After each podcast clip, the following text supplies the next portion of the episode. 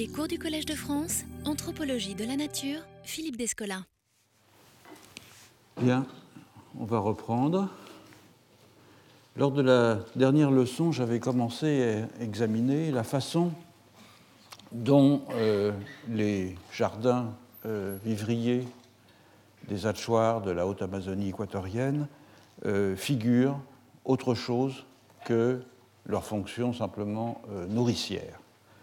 J'avais pour cela entrepris de replacer les essarts de polyculture au sein de l'éventail des modalités plus générales de gestion du végétal euh, que les euh, euh, manipulent à la fois dans le jardin et dans la forêt, en mettant en évidence deux caractéristiques euh, de cette gestion. D'une part, que la forêt est perçue et traitée comme un grand jardin. D'autre part, que les jardins sont plantés de façon à ce qu'ils ressemblent dans leur disposition, dans leur composition et euh, dans leur structure à des forêts miniatures. J'avais souligné que si la forêt prend aux yeux des hachoirs l'apparence d'une grande plantation, ce n'est pas parce qu'ils la cultivent eux-mêmes comme un jardin, mais parce qu'ils savent bien que leurs activités proprement horticoles, et notamment la transplantation qu'ils opèrent d'une quarantaine d'espèces euh, sylvestres dans leur jardin, euh, ces activités ont un effet à long terme sur la sociologie végétale de la forêt en favorisant au fil du temps une, plus forte euh, densité d'espèces utiles dans des zones où les essarts sont ouverts environ tous les deux ou trois générations, soit approximativement dans une zone qui représente 10% euh, de la euh, forêt qu'ils considèrent comme leur territoire. Donc cette emprise de l'anthropisation sur la forêt est sans doute assez faible, mais elle est suffisante pour euh, être perçue clairement pour ce qu'elle est par une population qui est très attentive au euh, caractère distinctif euh, de la forêt qu'elle exploite, tant pour sa subsistance évidemment que pour toutes sortes d'autres usages, euh, et où l'on conserve en tout cas pendant plusieurs décennies la mémoire des sites d'habitat abandonnés. Mais comme cette anthropisation, tout en étant visible, n'est pas le produit d'une action planifiée, délibérée des hachoirs, on comprendra euh, qu'ils ne la reconnaissent en quelque sorte qu'au second degré, c'est-à-dire en déclarant que euh, si la forêt est un grand jardin, ce n'est pas parce qu'ils la cultivent, mais c'est parce qu'elle est cultivée par un esprit, un esprit qui s'appelle Schakheim, et qui la traite euh, comme les hachoirs eux-mêmes traitent leur jardin. Le résultat est le même. Du fait qu'elle est plantée et entretenue par un esprit, la forêt n'est pas plus un espace sauvage pour les hachoirs que ne le sont leurs jardins. C'est pourquoi il n'est pas difficile pour eux de voir aussi leurs essarts comme des forêts miniatures, c'est-à-dire comme des plantations analogues à celles de Schakheim, mais des plantations qui, dans ce cas, euh, relèvent de leur responsabilité. Du point de vue phénoménal, la ressemblance saute aux yeux, tant du point de vue de la euh, diversité et du mélange des espèces que du point de vue de la structure étagée de la euh, végétation les analogies entre les deux écosystèmes, la forêt et le jardin, sont frappantes. D'autant plus, euh, d'ailleurs, que des plantes de la forêt sont présentes dans les jardins et que des plantes qui étaient autrefois présentes dans les jardins subsistent en forêt dans des friches anciennes qui progressivement deviennent impossibles à distinguer euh, d'une friche précisément. On aura compris donc qu'il est absurde euh, de voir la distinction entre le jardin et la forêt, dans un tel cas, comme une opposition entre le domestique et le sauvage, car lorsque les hachoirs ouvrent un jardin en forêt, ils se contentent de remplacer par des plantations humaines, imitant la forêt, les, euh, plantations euh, d'un esprit qui imite un jardin. Du reste, la distinction que j'ai faite lors euh, de la dernière leçon à propos des espèces plantées dans les jardins entre, d'un côté, des cultigènes, c'est-à-dire euh, les plantes qui sont le produit d'une sélection humaine, et d'un autre côté, les plantes sylvestres transplantées par les humains, euh, cette distinction elle-même n'est pas faite par les hachoirs. La taxinomie hachoir subsume, en effet, sous un seul terme, Aramo,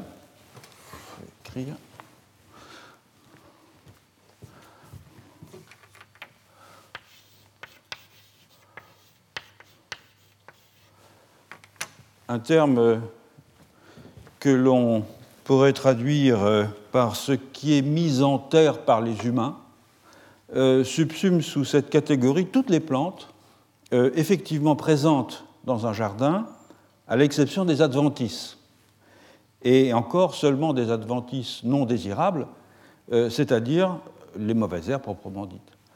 Les adventices qu'on peut appeler désirables, c'est-à-dire des plantes sylvestres utiles euh, qui ont germé à partir de graines apportées euh, en général dans les excréments euh, des animaux prédateurs du jardin et qui ont été soigneusement conservées par les jardinières, ces plantes-là sont aussi dites aramou car elles font l'objet de soins humains, même si elles n'ont pas été, à proprement parler, plantées par les humains.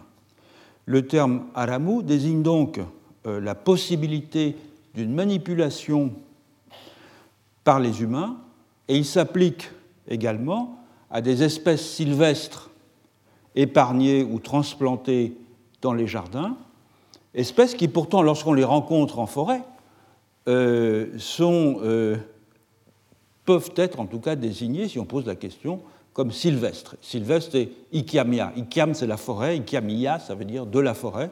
Donc les, informateurs disent oui, c'est de la forêt. Mais lorsqu'elles sont dans le jardin, elles sont à l'amour parce qu'elles ont été entretenues et manipulées par les humains. Donc cette ethnocatégorie Aramu dénote moins une caractéristique essentialiste euh, des plantes cultivées que leur relation à un lieu, le jardin, et à une activité humaine spécifique, euh, la propagation des plantes à des fins de récolte, et de ce fait, le couple terminologique Aramu-Ikiamia ne recouvre aucunement une opposition entre plantes domestiques et plantes sauvages, mais un contraste entre les plantes cultivées par les humains et celles qui le sont par les esprits les deux ensembles étant, pour les hachoirs en tout cas, conçus comme étant également domestiques. D'ailleurs, les, hachoirs opèrent une distinction euh, analogue dans le règne animal.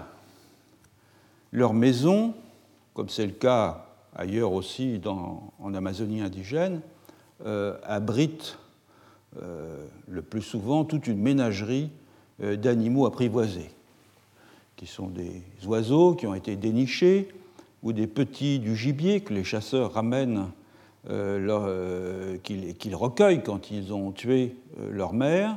Ces animaux sont confiés aux soins des femmes, ils sont nourris à la béquée ou au sein lorsqu'ils sont incapables de s'alimenter par eux-mêmes. Et ceux qui survivent s'adaptent très vite à leur nouveau régime de vie et au fond, il y a peu d'espèces, même parmi les félins, j'ai vu des, des, oslots apprivoisés en particulier, euh, qui soient véritablement rétives à cette cohabitation avec euh, les humains. Ces animaux sont rarement entravés. Euh, c'est des animaux de compagnie, des pets, comme on dirait en, anglais. Et il est encore plus rare qu'on les maltraite. Lorsque des enfants jouent un peu brutalement avec un de ces animaux de compagnie, on les réprimande. Euh, même lorsqu'ils meurent de mort naturelle, il est rarissime euh, qu'ils soient mangés. Autrement dit, ce sont vraiment des animaux familiers. On les appelle euh, d'un terme caractéristique qui est tangu,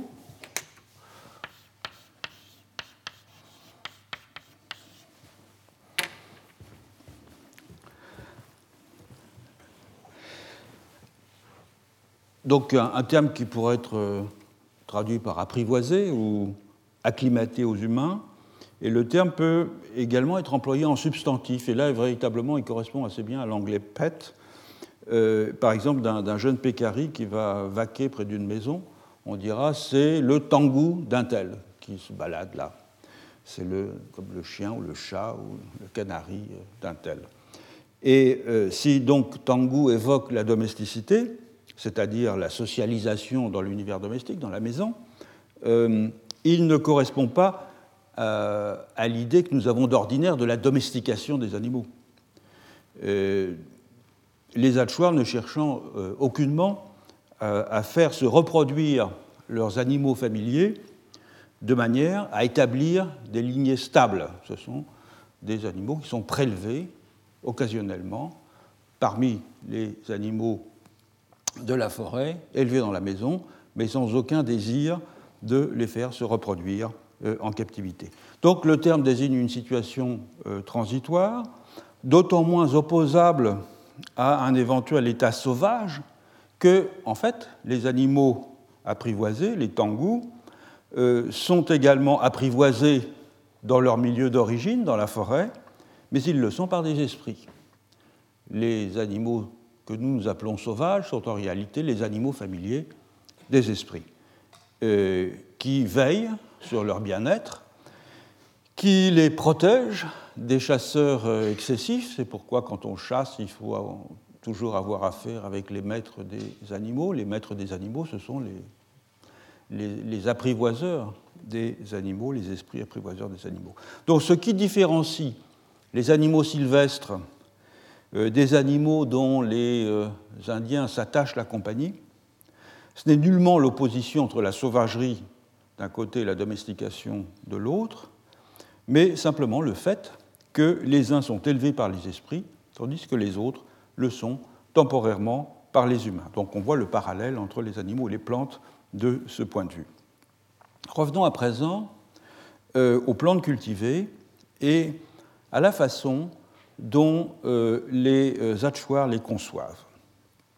Nous avons vu brièvement, lors de la dernière leçon, à propos des associations prohibées et des associations prescrites entre espèces, que les plantes du jardin sont de fait vues par les Hatchoirs comme des personnes, une variété de personnes, dotées d'une intériorité, à qui l'on peut adresser des messages, des incantations en l'occurrence, des injonctions qui s'adressent à leur âme, euh, et avec lesquelles on peut communiquer lors euh, des rêves.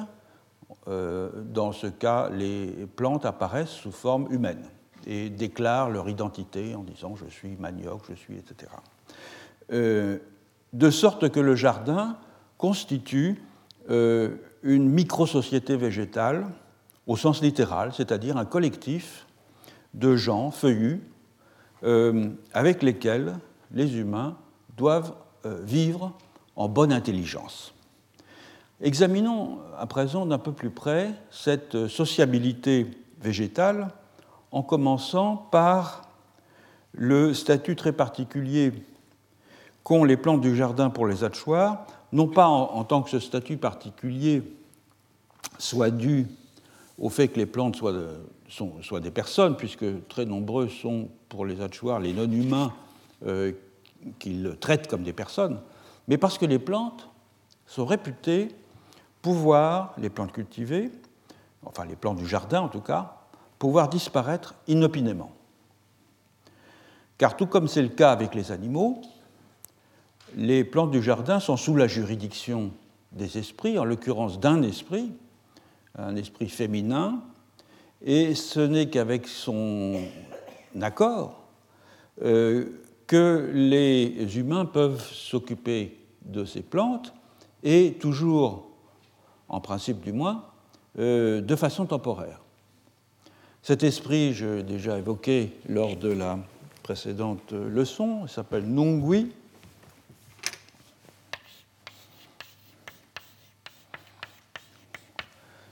Et il joue un rôle très important, évidemment, dans euh, les opérations de jardinage. Euh, cet, esprit présenté tantôt comme l'épouse et tantôt comme la sœur de Schakheim, le maître des plantations de la forêt. Donc je vais en dire un mot à présent. C'est un être de sexe féminin, donc, euh, dont l'habitat préféré est la couche superficielle euh, du sol. Nungui dérive de Nunga, qui veut dire la terre, et elle est présentée comme la créatrice et la mère des plantes cultivées. À ce titre, ces exploits, ces, actions, sont détaillés dans un mythe dont la structure est commune à tous euh, les groupes euh, dialectaux de l'ensemble Jivaro, c'est plus, de 100 000 personnes. Et au fond, si l'on devait juger de l'importance euh, sociale d'un mythe dans une culture, au nombre de personnes qui sont capables de le compter, il est hors de doute que le mythe de Nungui serait, pourrait-on dire, le credo fondamental euh, des Jivaro, parce que tant chez les Achuar que dans les autres groupes dialectaux Jivaro, c'est vraiment le seul mythe qu'absolument tout le monde euh, connaisse. Chez les Achuar notamment, où une grande partie de la population semble assez peu intéressée euh, par les mythes, c'est une histoire que tout le monde est capable de raconter, euh, y compris les, jeunes enfants, ne serait-ce que sous une forme très abrégée. Alors, bien sûr, il est très souvent hasardeux euh, de se servir d'un mythe ésotérique qui n'est connu que, par quelques individus euh, afin d'y puiser des éléments de ce qui pourrait apparaître comme étant le système des représentations collectives d'une population réputée en tout cas commun à tout un ensemble de gens. Euh, à l'inverse, me semble-t-il, euh, le mythe euh, Jivaro d'origine des plantes cultivées, le mythe de Nungui, constitue certainement un champ de référence qui est partagé par absolument tout le monde. Et on peut donc conjecturer que les événements que ce mythe retrace pourvoient un schème d'interprétation partagé par tous de l'origine et du statut euh, des plantes cultivées. Alors, c'est un mythe qui possède un nombre considérable de variantes dans l'ère culturelle Jivaro. Euh, celle que je vais vous présenter est assez différente des autres variantes qui ont été recueillies dans des groupes Jivaro voisins. Voilà donc le mythe tel que je l'ai recueilli il y a maintenant une trentaine d'années chez les Alchoirs, mais je pourrais le recueillir encore euh, à l'heure actuelle. Je pense qu'il n'aurait pas beaucoup changé. Autrefois, les femmes ne connaissaient pas l'usage des jardins et elles étaient très malheureuses. Elles survivaient en récoltant les produits du jardin d'Ouyouche. Ouyouche, c'est le nom que l'on donne en Jivaro, en Alchoir, mais dans les autres dialectes Jivaro aussi, au paresseux. Paresseux, l'animal. Euh, qui est ici est au, féminin. Et celle-ci était la seule femme, Ouyouche donc, qui posséda des plants de manioc.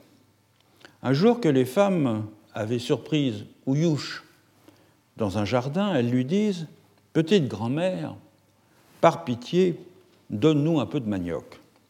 Bien, répondit Ouyouche en désignant, ses griffes, paresseux des griffes impressionnantes, euh, son pelage et ses dents, dites-moi ce que c'est que ça. Les femmes répondent, tes griffes sont des wampushik. Wampushik, ce sont des guabas, c'est-à-dire ce sont des, des ingas. C'est un arbre qui a des cosses assez longues, et ces cosses, en effet, sont assez, euh, ressemblent assez euh, aux griffes euh, d'un paresseux.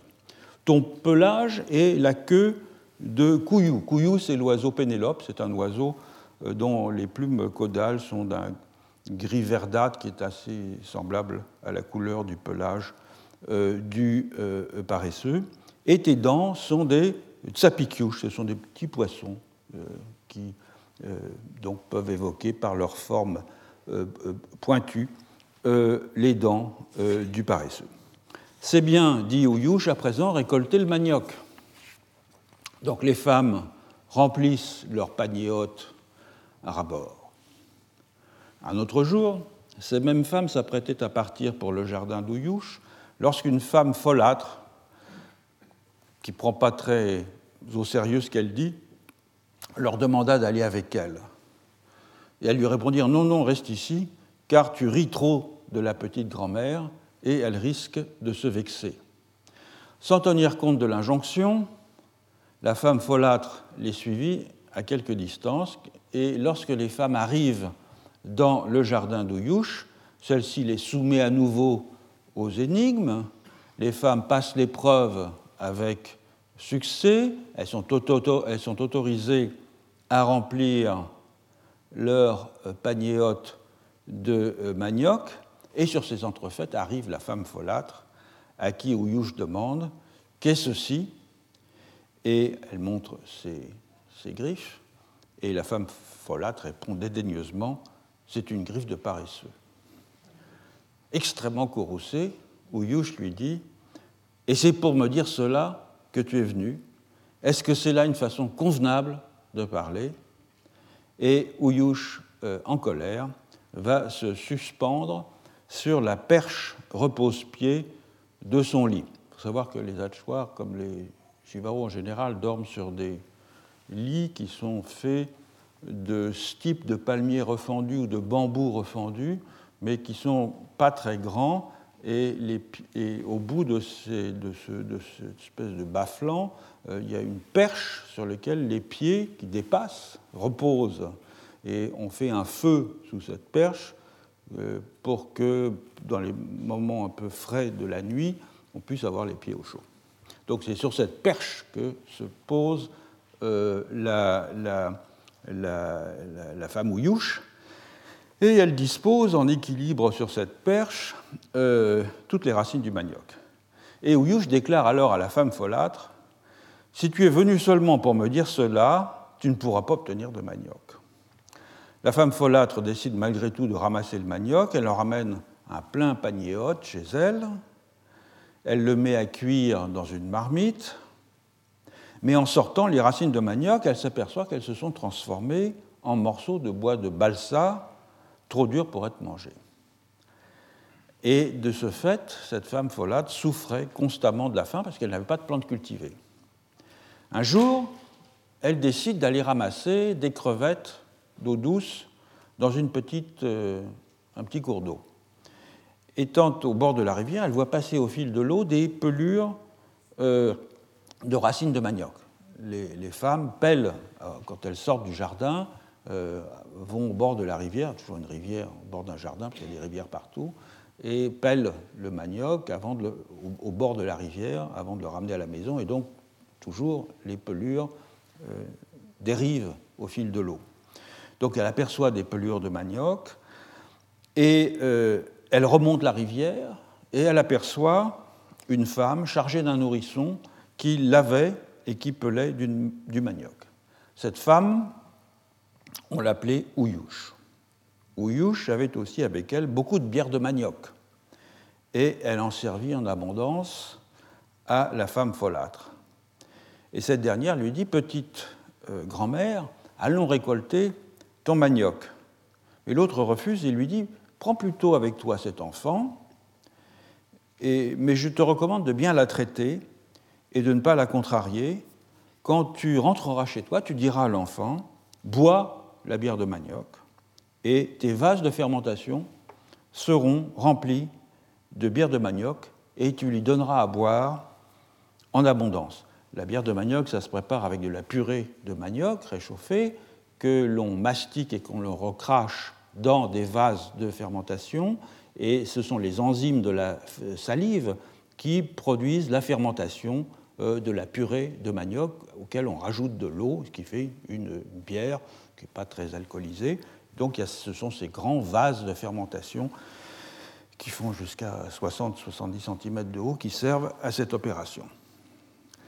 Donc la femme fait comme Ouyouche lui avait recommandé, l'enfant devient de plus en plus grasse en suivant ce régime, mais comme cette femme s'occupait exclusivement de nourrir l'enfant euh, Ouyouche, la femme ne servait pas de manioc, de bière de manioc à son époux, mais seulement les rinsures des vases de fermentation. Et donc le malheureux passait ses journées avec le ventre vide, et lorsqu'il rentrait de la chasse, son épouse ne lui donnait à boire que des rinsures de vases de fermentation. Alors un jour, ayant constaté que tous les vases étaient remplis, les uns de bière de manioc, les autres de bière de plantain, les autres encore de bière de patate douce, c'est très bon la bière de patate douce aussi, euh, le mari commande à sa femme de lui servir de la vraie bière de manioc. Celle-ci lui explique alors que les vases se remplissent lorsqu'elle dit à l'enfant ou youche de boire. Donc le mari exige que son épouse fasse nommer par l'enfant toutes les plantes cultivées, et l'enfant nomme alors le manioc, euh, le plantain, la patate douce, euh, l'igname et toutes les plantes cultivées. Et c'est ainsi que les plantes cultivées existèrent de façon authentique dans les jardins. Donc ils vivaient tous dans l'abondance. Lorsque le mari décide de prendre une seconde épouse, les attueurs sont polygames, peuvent avoir jusqu'à 4, 5, jusqu'à même 6 épouses. Et euh, comme c'est souvent le cas dans les mariages polygames, il y a la jalousie entre les épouses. C'est pour ça que les attueurs disent qu'il vaut mieux épouser des sœurs, parce qu'il y a moins de conflits euh, possibles entre sœurs qu'entre des femmes euh, qui se connaissent moins. mais cela dit, la jalousie n'est pas exclue, et dans le cas présent, la première femme devient très jalouse et prend la euh, décision d'abandonner son mari et d'abandonner l'enfant Ouyouche. Donc elle quitte la maison en recommandant euh, de prendre bien soin des jardins. La deuxième épouse, euh, voulant imiter la première, fait nommer toutes les plantes cultivées par l'enfant Ouyouche, et chaque fois que Ouyouche nomme une plante, celle-ci apparaît en abondance. Puis par jeu, elle demande à l'enfant Oyush de nommer les Ivianch. Les Ivianch, ce sont des esprits maléfiques, ce sont assez souvent les esprits des morts en particulier, qui viennent, sont des fantômes qui viennent hanter les maisons. Euh, donc c'est une plaisanterie stupide. Et euh, euh, cela dit, l'enfant s'exécute et des Ivianch d'aspect menaçant envahissent la maison et pris de peur devant sa propre stupidité, en somme, la, femme prend une poignée de cendre chaude et la jette dans les yeux de l'enfant. Furieuse, l'enfant se euh, réfugie sur le toit de la maison, laquelle est environnée de bosquets, de bambous, euh, kengu. Le kengu, c'est des, grands bambous qui sont caractéristiques euh, des terres basses d'Amérique du Sud, c'est Guadua angustifolia. Et donc elle grimpe sur le toit et elle appelle un bambou avec un petit chant qui est toujours. Tout le monde chante de la même façon quand on raconte le mythe c'est Kengu, Kengu, viens me chercher, allons manger des arachides. C'est toujours répété deux fois. Euh, sur ces entrefaites arrive le mari qui dit L'enfant a dit cela car euh, on l'a maltraité. Il essaye de la rattraper sans y parvenir. Puis, poussé par un coup de vent, un kengu, un grand bambou, tombe sur le toit de la maison, euh, et Ouyouche s'y agrippe, le Kengu se redresse, l'enfant Ouyouche, accroché à son extrémité, se divertit en se balançant. Il faut imaginer que c'est un, personnage qui a tous les aspects d'un humain, mais qui est aussi un paresseux en même temps. C'est-à-dire que tous les personnages de la mythologie euh, disposent d'une sorte de corps polyvalent qui est à la fois qui a des dispositions humaines, mais qui a aussi certains des traits de ce en quoi ils vont se transformer, et en l'occurrence d'un paresseux. Donc il faut imaginer une sorte de paresseux humain qui est accroché à ce bambou et qui se balance tout en haut. Et elle chantonne encore Kangou, Kangou, viens me chercher, allons manger des arachides. Puis elle descend à l'intérieur du bambou en déféquant régulièrement, et euh, chaque fois qu'elle euh, défèque, ça constitue un des nœuds du bambou. Presque déjà passé sous terre, Ouyouche s'arrête pour s'arranger les cheveux. Les gens de la maisonnée arrivent alors à s'en emparer, avant qu'elle n'ait totalement disparu dans le sol. Ils lui enjoignent d'appeler euh, vivement la bière de manioc, mais l'enfant refuse, et au lieu de faire cela, euh, elle prononce une malédiction sur chacune des plantes cultivées tour à tour, et celle-ci commence alors à diminuer de volume jusqu'à devenir minuscule. Et l'enfant Ouyouche, c'est la fin du mythe, c'est littéralement ce que disait la dame qui me l'a raconté. L'enfant Ouyouche rentre alors dans la terre, où elle demeure à présent, sous le nom de Nungui. Donc dans toutes les variantes euh, Jivaro du mythe de Nungui, les plantes cultivées disparaissent du fait de la malédiction de Nungui Uyush, mais selon des modalités qui divergent selon les versions. Dans euh, la variante Chouard recueillie par, euh, oui, je vais donner quelques référence qui a été recueillie par Michael Harner. Les Chouars sont euh, à, à, l'ouest des Hachoirs. Dans cette variante, les plantes cultivées sont englouties dans la terre en même temps que les sentiers ouverts dans la forêt. En revanche, dans d'autres variantes, Chouard aussi, mais dans une variante aguaruna, les plantes cultivées se transforment en plantes sauvages. Et une variante euh, aguaruna qui a été, euh, donc les aguarunas c'est un groupe chivaro du Pérou, euh, qui a été recueilli et commenté par Brent Berlin.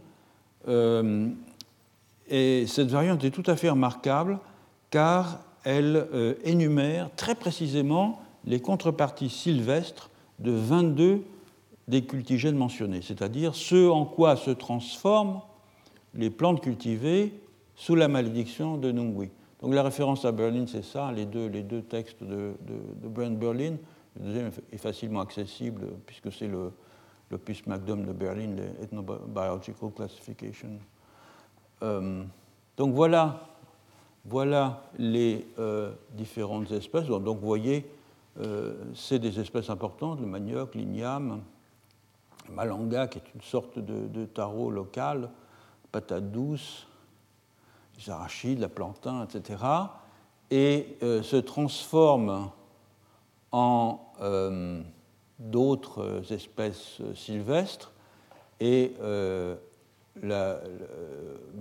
note les raisons, enfin les, motifs de ces, de, ces, de ces, similitudes, et ce sont assez souvent des, plantes du même genre, et qui présentent donc des ressemblances euh, euh, manifeste entre, euh, entre elles. Il y en a 22 donc en tout. Et comme on peut le voir, dans le cas des espèces qui sont à la fois les plus importantes sur le plan alimentaire et les plus répandues dans les essarts, ce rapport, comme je viens de le noter, entre les plantes cultivées et les plantes sylvestres est très étroit sur le plan euh, morphologique, puisqu'ils appartiennent euh, en effet très souvent au même genre, en tout cas à la même famille. C'est le cas pour celles qui appartiennent au même genre, euh, des pères qui impliquent le manioc, l'igname, le malanga, la patate douce, la narangie, le roucou, la chira, le papayer et la goyave. Alors ce qu'il faut noter ici, c'est que ces pères ne reflètent pas une relation botanique d'engendrement du sauvage au domestique, comme on pourrait l'imaginer, c'est-à-dire d'une domestication, une sélection d'espèces sauvages qui aurait engendré une, plante euh, euh, domestique. Cette plante domestique euh, redevenant, s'il en peut, sauvage en se rapprochant de ceux dont elle était issue. Il ne s'agit pas du tout d'une réversion, il s'agit véritablement d'une transformation. Et euh, il n'y a pas donc d'engendrement du euh, sauvage et au domestique, d'autant d'ailleurs que plusieurs des espèces cultivées parmi ces plantes n'ont pas été domestiquées en Amérique du Sud, mais ce sont des plantes importées. Du point de vue linguistique, d'ailleurs, c'est euh, le nom des espèces sylvestres qui dérive de celui des espèces cultivées, généralement par redoublement. Et ce n'est pas l'inverse, ce n'est pas le nom des espèces euh, cultivées qui dériverait des espèces sylvestres. Vous avez plusieurs cas. Euh, Kenge, Kengenke, Inchin, Ichinchi, Douce, Doucenes, Yui, Yuish, Basu, Basumsu. C'est donc toujours un, redoublement euh, euh, du, terme initial. Donc au lieu d'une relation phylogénétique du sauvage au domestique, on a à proprement parler une transfiguration, c'est-à-dire un changement de figure révélant une parenté cachée sous la forme d'une euh, organisation morphologique commune entre deux espèces. Dans les variantes achuar du mythe de Nungui, il n'y a pas, comme dans cette variante aguaruna, disparition euh, des plantes cultivées, mais diminution par paliers successifs de la taille des plantes cultivées. Pourtant, que leur destin soit de disparaître complètement, de se métamorphoser en plantes sylvestres ou de devenir minuscules, les plantes cultivées par les euh, en général sont toujours sous la menace de cette malédiction de Nungui. En effet, le mode de réapparition des plantes après cette euh, disparition première, après la catastrophe initiale, est généralement ambigu peu de euh, variantes du mythe mentionnent explicitement le processus par lequel les humains récupèrent finalement l'usage des plantes cultivées. Dans les gloses euh, on fait référence euh, allusivement à la compassion de Nungui qui se résout finalement à donner aux humains euh, quelques graines et quelques boutures afin qu'ils puissent planter de nouveaux jardins. Mais au fond, cet acte de bonté est assorti d'un corollaire.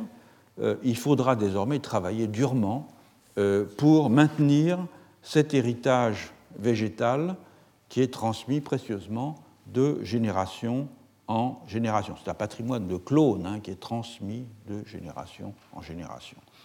Donc l'évanouissement des plantes du jardin, qui est attesté dans la mythologie, c'est une scène qui, selon les Hatchoirs, peut se reproduire dans le théâtre du quotidien, et l'expérience du jardin à l'abandon lui donne un fondement empirique qui, loin de contredire les enseignements du mythe, ne fait au fond que renforcer la croyance au pouvoir de euh. En effet, les principales plantes cultivées, le manioc, la patate douce, l'igname, le malanga, le taro, euh, disparaissent rapidement dans les friches, concurrencées qu'elles sont par la végétation euh, spontanée de recrues et par les espèces sylvestres transplantées, notamment euh, les fruitiers. Alors les Achois retournent pendant au moins une dizaine d'années dans les friches récentes, non seulement pour récolter des fruits qui continuent encore euh, à donner pendant longtemps, mais aussi pour vérifier si les plantes qu'ils reproduisent euh, ordinairement par bouturage, comme le manioc, euh, n'auraient pas, par germination spontanée, donné un plant qui soit morphologiquement distinct des, des, des, autres. et qui pourrait donc constituer euh, une nouvelle variété euh, intéressante. Ils sont très attentifs à la forme euh, notamment la forme des feuilles. C'est par cette méthode, autant que par les échanges de clones avec des groupes voisins, que de nouveaux cultivars sont obtenus. C'est en retournant sur les friches pour voir s'il n'y a pas un, clone qui tout d'un coup a muté. La disparition donc des plantes cultivées par les humains et leur substitution par les plantes cultivées par euh, c'est ça au fond l'abandon du jardin et le retour à la friche, sont pour les Hachoirs des expériences communes, des expériences répétées, qui viennent confirmer la euh, possibilité de cette catastrophe inaugurale relatée dans le mythe de Nungui. Alors quelles sont les conséquences de cette genèse mythique euh, du point de vue du, jardin envisagé comme paysage. J'ai dit que je proposais de voir dans le jardin Hatchoir un paysage, puisqu'il figure en miniature une forêt du même type que celle qui l'entoure, et qu'il est donc bien en ce sens une transfiguration in situ, non pas tant d'un morceau de pays, que d'un certain type de milieu. Mais c'est un paysage d'un genre très particulier, puisque les composantes de cette euh, forêt miniature, à savoir les plantes dont Nungui a concédé l'usage aux humains, sont sous la menace constante de redevenir sylvestres, comme dans cette variante aguaruna du mythe de Nungui, en se transformant à rebours du processus initial de transfiguration en un doublé sylvestre. Donc le paysage est ici exposé constamment à disparaître, c'est-à-dire à redevenir le référent dont il est le signe iconique, et le paysage est ainsi toujours en passe de perdre avec sa fonction de signe, son caractère de paysage, en se fondant avec ce qu'il est censé figurer, à savoir la forêt. Donc loin de se manifester comme une opposition entre nature et culture, le rapport du jardin à la forêt se donne à voir comme une relation menacée de confusion entre une représentation et ce qu'elle représente. Certes, c'est une, relation de transfiguration in situ, mais dont on voit qu'elle est toujours réversible. Donc on peut parler en ce sens d'un paysage métamorphique, ce qui correspond euh, parfaitement au statut de la représentation dans une ontologie animiste, comme l'est évidemment celle des hachoirs. Le propre d'une ontologie animiste, en effet, c'est qu'elle autorise la métamorphose, c'est-à-dire qu'elle autorise le basculement de point de vue entre le point de vue de la subjectivité interne et le point de vue de la forme corporelle. Le jardin, espace cultivé par les humains grâce aux plantes de l'esprit de Nungui est une image de la forêt, espace cultivé par l'esprit Shakaim, lequel voit lui-même le jardin des humains comme une forêt empiétant sur ces plantations. Et la métamorphose est donc ici un jeu de perspective, le jardin en friche, qui redevient forêt aux yeux des Hachoirs est en réalité une forêt qui redevient jardin aux yeux des esprits. Examinons à présent la part que prennent les plantes cultivées dans cette opération, non pas du fait que les plantes cultivées sont euh, frappées de la menace de disparaître, mais en tant qu'elles sont vues pour la plupart d'entre elles comme des personnes. Donc, ces personnes feuillues ont été créées par la parole performative de Nungui, et elles sont conçues comme sa progéniture. Et à ce titre, Nungui exerce sur ces plantes, jusqu'à présent, une autorité maternelle indiscutée, autorité dont les femmes doivent tenir compte dans les travaux du jardin. On a vu donc que ce parentage ne s'exerce pas euh, sur de purs objets physiques, car nombreuses sont les plantes du jardin qui possèdent une âme, hein, ce qu'on appelle en Nachua wakan, une intériorité, qui donne une capacité subjective de communication, etc., une âme, si on peut dire, euh, qui, qui présente bien des caractères analogues à celles dont les humains sont dotés et qui donne aux plantes une individualité, les rend aptes donc à communiquer dans les rêves en particulier, euh, qui les rend réceptives au discours qu'on leur euh, adresse et qui donc fait d'elles des personnes. Personne, c'est en, nature, c'est Eins. C'est-à-dire tous les êtres dans le monde, humains et non humains, qui sont dotés d'une âme, c'est-à-dire de cette faculté subjective, sont appelés Eins les humains étant quelquefois qualifiés de euh, pengehain, c'est-à-dire de personnes complètes, parce qu'ils ont tous les attributs d'une personne, alors que les non-humains n'en ont euh, que des fractions. Donc, euh, ce petit peuple des plantes établit en son sein des rapports de sociabilité identiques à ceux des humains. Et bien que cet, aspect de la vie sociale des plantes euh, cultivées fasse l'objet d'interprétations divergentes, il semble admis que les plantes du jardin puissent être classées en quatre catégories. Ce sont les plantes dont l'essence est exclusivement euh, féminine, celles dont l'essence est exclusivement masculine, celles qui sont des deux genres et qui vivent en famille avec leurs rejetons, et celles qui sont dépourvues de toute spécificité de genre et euh, d'essence.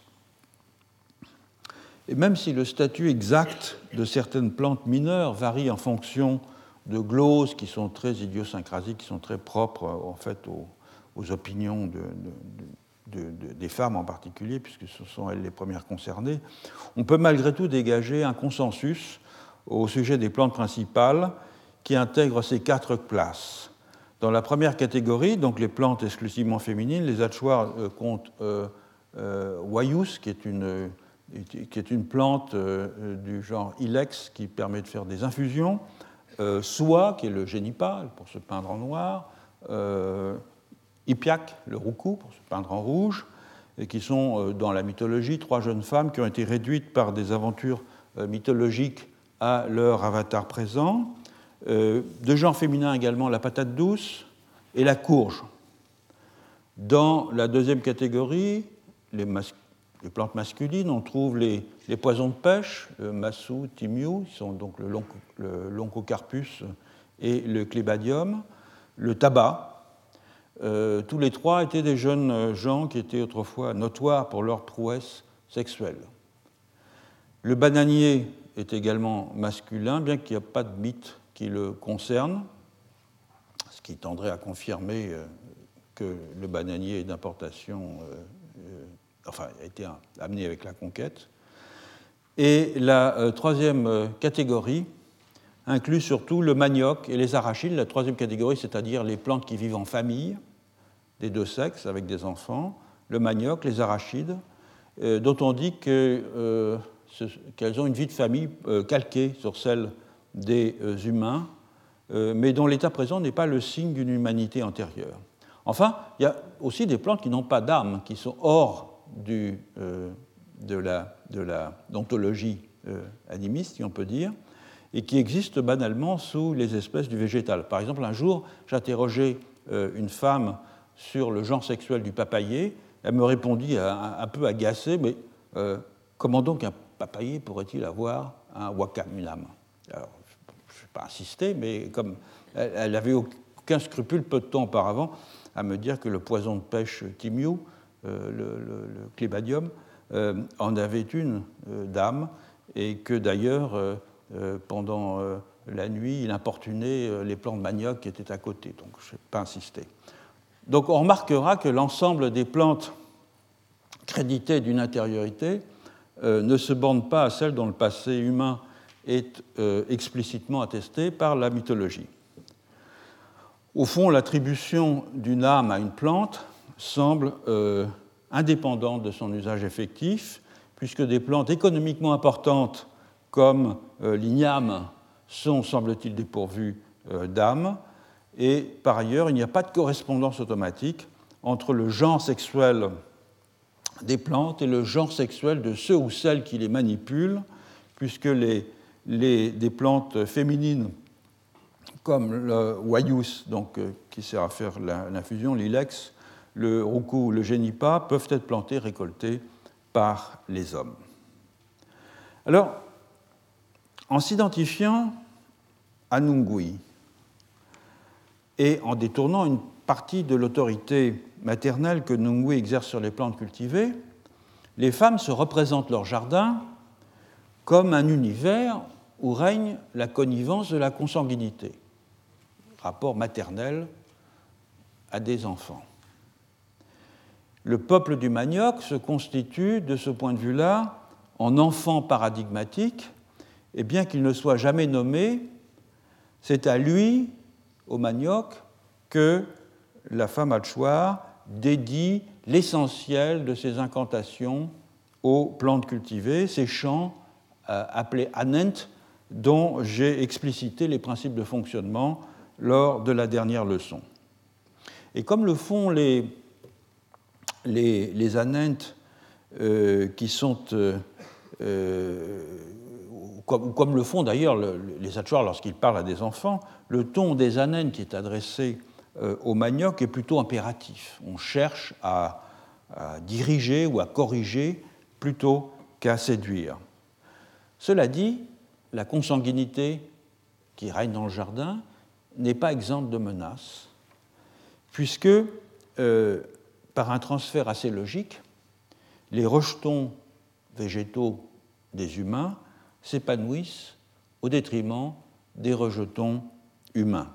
Comme on l'a vu en effet lors de la dernière leçon, le manioc possède, disent les Hachoirs, la réputation de sucer le sang des humains, et tout particulièrement le sang des nourrissons, sang qui lui est nécessaire pendant la phase initiale de sa croissance et qu'il prélève ainsi subrepticement sur ses rivaux humains.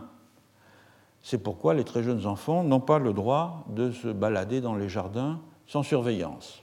Et c'est pour ça, comme je l'avais fait noter lors de la dernière leçon, les aguarunas plantent des plantes qui sont censées apporter de l'eau au manioc de façon à l'empêcher de prélever le sang euh, sur les humains.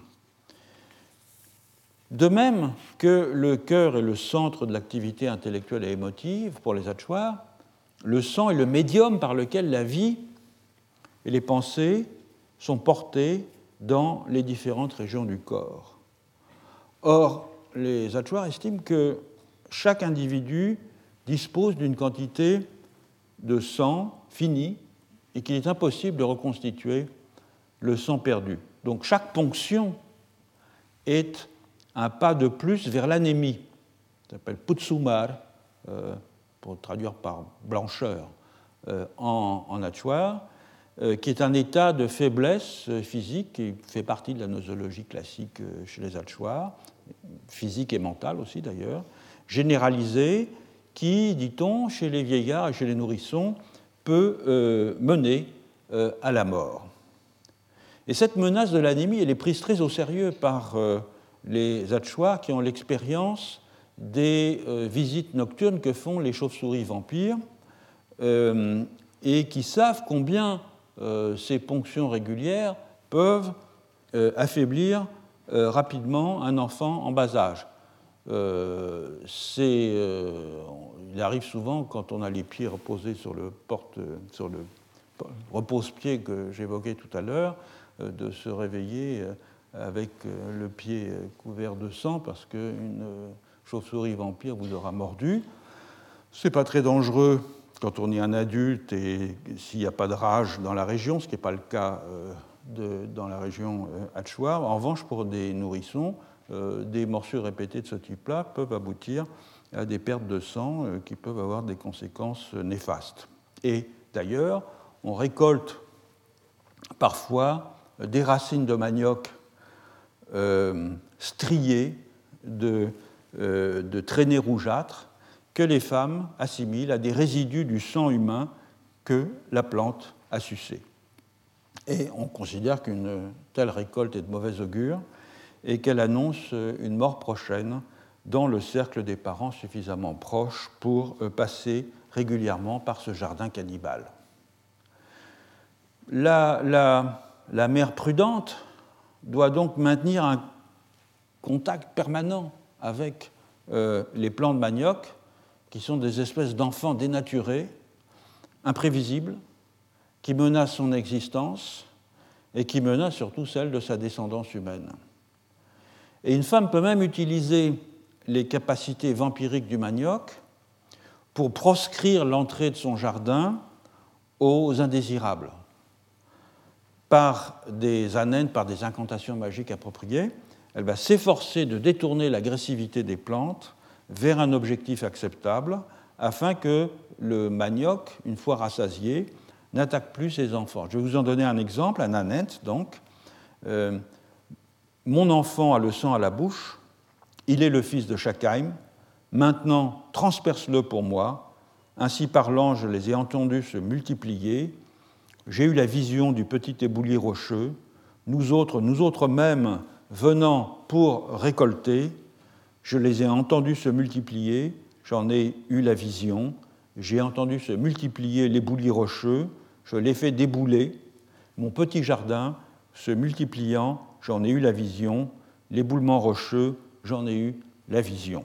Donc c'est un anène qui est très riche en symboles polyvalents, je ne vais pas le commenter longuement, mais le thème de la prédation court comme un fil conducteur euh, tout au long de cette euh, incantation. La naine commence par situer les enfants humains dans une position identique à celle des enfants végétaux, quand il dit Mon enfant, c'est-à-dire mon enfant humain en fait, a le sang à la bouche, il est le fils de Shakheim. En postulant que les enfants humains ont aussi des capacités vampiriques, la chanteuse entend les protéger de la menace des plants de manioc puisque par un mouvement en retour, ce sont les enfants réels qui sont assimilés à des plants de manioc et non l'inverse. Et toujours sur la base de cette assimilation, la chanteuse recommande à ses enfants euh, humains comme végétaux de transpercer pour elle les visiteurs indésirables. Et l'expression qu'elle emploie pour transpercer, transperce pour moi, c'est achinkiurata, qui dénote la mise à mort avec une lance de guerre et qui connote peut-être d'ailleurs une, perforation identique à celle pratiquée par euh, la chauve-souris. Donc, sous ces allures paisibles, le jardin euh, est aussi le théâtre de périlleux affrontements. Et pour mieux comprendre la nature de ces affrontements, et pour mieux comprendre la nature très particulière de ce paysage, il faut revenir un moment sur l'organisation sociale de l'espace telle qu'elle est conçue par les Hatchoirs. Jusqu'à la fin des années 70, qui est donc le présent ethnographique dont je parle, les Hatchoirs étaient organisés dans ce que j'ai appelé des nexus endogames. Un nexus endogame, c'est quoi? C'est une collection de maisons dispersées, généralement à quelques heures de marche les unes euh, des autres, mais maisons qui sont consolidées à un moment donné euh, par euh, le, partage de quatre réseaux interdépendants, une même aire de mariage, c'est pour ça que je les appelle endogames, une même aire territoriale, c'est généralement l'axe d'une rivière, une même aire de solidarité factionnelle, les gens se regroupent lorsqu'il y a une guerre de vendetta pour lutter contre des voisins, et une même aire d'influence d'un grand guerrier qui va réussir à coaliser cette solidarité factionnelle. Donc le nexus est idéalement endogame car euh, il constitue une zone euh, d'intermariage régulier euh, selon le modèle de parenté que les amazonistes appellent, enfin les anthropologues en général, mais que les amazonistes ont pris la coutume d'appeler dravidien, euh, parce qu'il a été décrit d'abord pour les populations dravidiennes euh, de l'Inde et qui est un modèle dans lequel la répétition à chaque génération euh, de la relation d'alliance de mariage réalisée par les parents remplace, produit une continuité linéaire dans d'autres systèmes ordinairement assurés par des groupes de, ou des principes de filiation. Et comme la distance sociale croît euh, à, proportion de la distance spatiale, le mariage au plus près est recommandé, mariage au plus près à la fois sur le plan géographique et sur le plan généalogique. Idéalement, c'est un mariage donc entre cousins croisés bilatéraux, euh, et ce système euh, promeut la stabilité euh, territoriales de parentèle cognatique qui vont s'identifier par une commune référence au nom d'une rivière qui forme l'axe ou la colonne vertébrale de la zone à l'intérieur de laquelle ces maisons se déplacent en général tous les 12 à 15 ans. Une maison, ben, qui, ça, tient d'ailleurs à la durée de vie de la maison, près de 12 ou 15 ans, euh, on est obligé d'en reconstruire une autre. Bien que les aires endogames n'aient pas de frontières euh, clairement euh, matérialisées, elles sont dans la pratique clairement délimitées, il existe un no man's land d'au moins une journée de marche ou de pirogue entre chacune de ces aires endogames. Et ces espaces inhabités ont notamment une fonction tactique, puisque les relations entre nexus voisins oscillent entre la méfiance euh, déguisée et l'hostilité euh, ouverte, laquelle euh, éclate à intervalles réguliers dans des guerres de vendetta. Donc, je vais faire un peu de technique, comme dans de nombreuses autres sociétés amazoniennes, ce système de parenté dravidien entraîne une caractéristique sociologique tout à fait notable, à savoir que l'endogamie du noyau de parentèle, qui est structuré par une relation d'alliance de mariage au sein d'un nexus endogame, tend à prendre l'apparence d'une consanguinité fictive, qui est obtenue par l'effacement, grâce à diverses euh, techniques, je ne vais pas rentrer dans le détail, euh, des liens d'affinité. Autrement dit, l'affinité se voit dès lors investie d'une fonction politique qui est à la fois stratégique et ambiguë, puisqu'elle instaure l'échange nécessaire à la reproduction du groupe, du groupe local, en même temps qu'elle établit au sein du groupe local une différence assez lourde de menaces entre deux catégories de parents, qui sont d'un côté les consanguins, de l'autre les euh, affins. D'où la nécessité d'expulser conceptuellement vers la périphérie cette relation d'affinité, c'est-à-dire vers l'extérieur du nexus euh, endogame.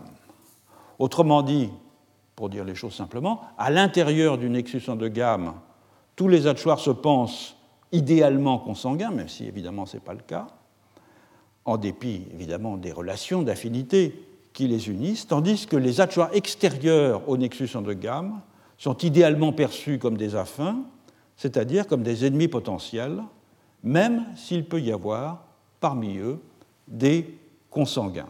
Donc on a une bipartition du monde social, qui est tout à fait typique des systèmes dravidiens amazoniens, entre des consanguins idéaux et euh, spatialement proches en qui l'on peut avoir euh, confiance, et des affins idéaux aussi, plus distants, toujours prêts à se convertir en ennemis et euh, cette bipartition sert aussi à définir la conduite attendue des deux sexes.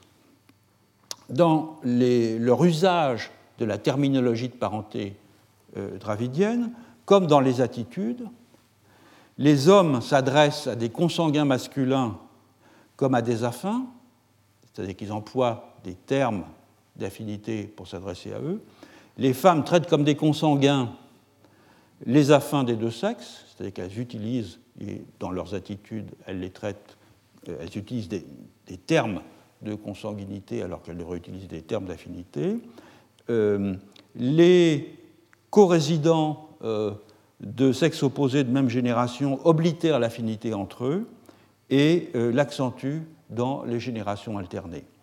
Tous ces mécanismes, je ne vais pas rentrer à nouveau euh, dans ces détails, contribuent à répartir l'affinité et la consanguinité euh, de part et d'autre de la division des sexes, de sorte que les femmes sont perçues comme se mouvant euh, dans une sphère de consanguinité exclusive et les hommes comme ayant seuls en charge les relations d'affinité, c'est-à-dire au fond les relations vers l'extérieur, dont la guerre bien sûr. Et cette bipartition entre consanguinité et euh, affinité euh, euh, caractérise aussi le rapport des hachoirs aux non-humains. Comme on l'a vu, la consanguinité idéale des femmes s'exprime dans leur maternage des plantes du jardin assimilées à des enfants, tandis que l'affinité masculine sert de paradigme à la chasse conçue comme un rapport à des parents par alliance, le gibier étant traité comme un beau-frère et les maîtres des animaux étant traités comme des beaux-pères. Quelles sont les conséquences de tout cela que j'ai résumé très rapidement euh, sur la perception du jardin? En principe, on l'a vu, le jardin est un espace de consanguinité, et à plusieurs titres. D'abord parce qu'il est au cœur de l'espace domestique, de chaque maisonnée, et comme on vient de le voir, les relations d'affinité dans euh, l'espace domestique sont gommées euh, au profit des relations de consanguinité. Donc la maison et le jardin sont des lieux idéalement, conceptuellement, si vous voulez, consanguins. Ensuite, parce que le jardin est un espace féminin et que, comme on vient de le voir, les femmes sont plus particulièrement associées à la consanguinité. Enfin, parce que les plantes cultivées par les femmes sont vues comme leurs enfants et que les hachoirs considèrent la maternité comme le rapport de consanguinité par excellence. Et pourtant, et pourtant, la plante enfant, la plus commune dans un jardin, celle qui est vraiment dispersée partout dans le jardin, le manioc, est aussi la plus dangereuse parce qu'elle est cannibale. Et de ce point de vue, le manioc manifeste une attitude prédatrice qui est caractéristique non pas de la sphère de consanguinité propre aux femmes, mais plutôt des rapports d'affinité euh, idéal que les hommes entretiennent dans la forêt avec d'autres hommes à l'occasion de la guerre et euh, avec des animaux à l'occasion de la chasse. Du reste, en suçant le sang des enfants humains, les euh, plantes manioc ne font que se venger du traitement que leurs mères humaines leur font subir, puisqu'elles alimentent leurs rejetons humains en bas âge avec de la bouillie de manioc. Donc cette entre-dévoration des enfants, humains et végétaux, fait que la consanguinité du jardin est en réalité paradoxale, et c'est ce paradoxe qu'exprime le jardin comme paysage. J'ai montré en effet il y a un instant que le jardin hachoir est un paysage au sens où il opère une transfiguration in situ de la forêt, mais que l'image miniature qu'il en propose est sous la menace permanente de disparaître et donc de se confondre avec ce qu'elle est censée figurer. Ce risque donc de confusion entre le jardin comme représentation et l'objet qu'il représente, la forêt, paraît bien illustré par le paradoxe de la euh, consanguinité cannibale. Car en tant que signe, le jardin est bien un objet matériel dont la création et la perpétuation sont euh, régie par le soin des femmes, c'est-à-dire la consanguinité domestique. Mais il est aussi euh, contaminé, pourrait-on dire, par les valeurs d'affinité euh, prédatrice qui règnent dans l'espace forestier qu'il figure. Il est donc, le jardin, à la fois pleinement représentation iconique d'un espace singulier, la forêt, et sous certains aspects du moins, une actualisation réelle de cet espace. Et peut-être cette confusion toujours possible entre le signifiant et le signifié est-elle au fond une caractéristique générale de la transfiguration in situ, qui n'est évidemment pas le cas euh, de d'autres représentations paysagères, et en particulier de la transfiguration in visu. C'est ce qu'on verra la semaine prochaine avec d'autres exemples amazoniens de transfiguration euh, in situ de jardins euh, vivriers. Retrouvez tous les contenus du Collège de France sur www.colège-2-france.fr.